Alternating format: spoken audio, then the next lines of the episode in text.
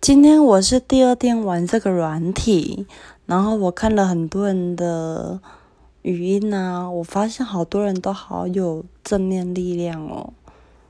然后在这里，我觉得我好像学到了很多的很多的鼓励，然后就也没有让我那么悲伤了。我觉得大家每一个人的心都是有心事的。可是，可是你们好像都还是很开心一样诶，我觉得好羡慕哦。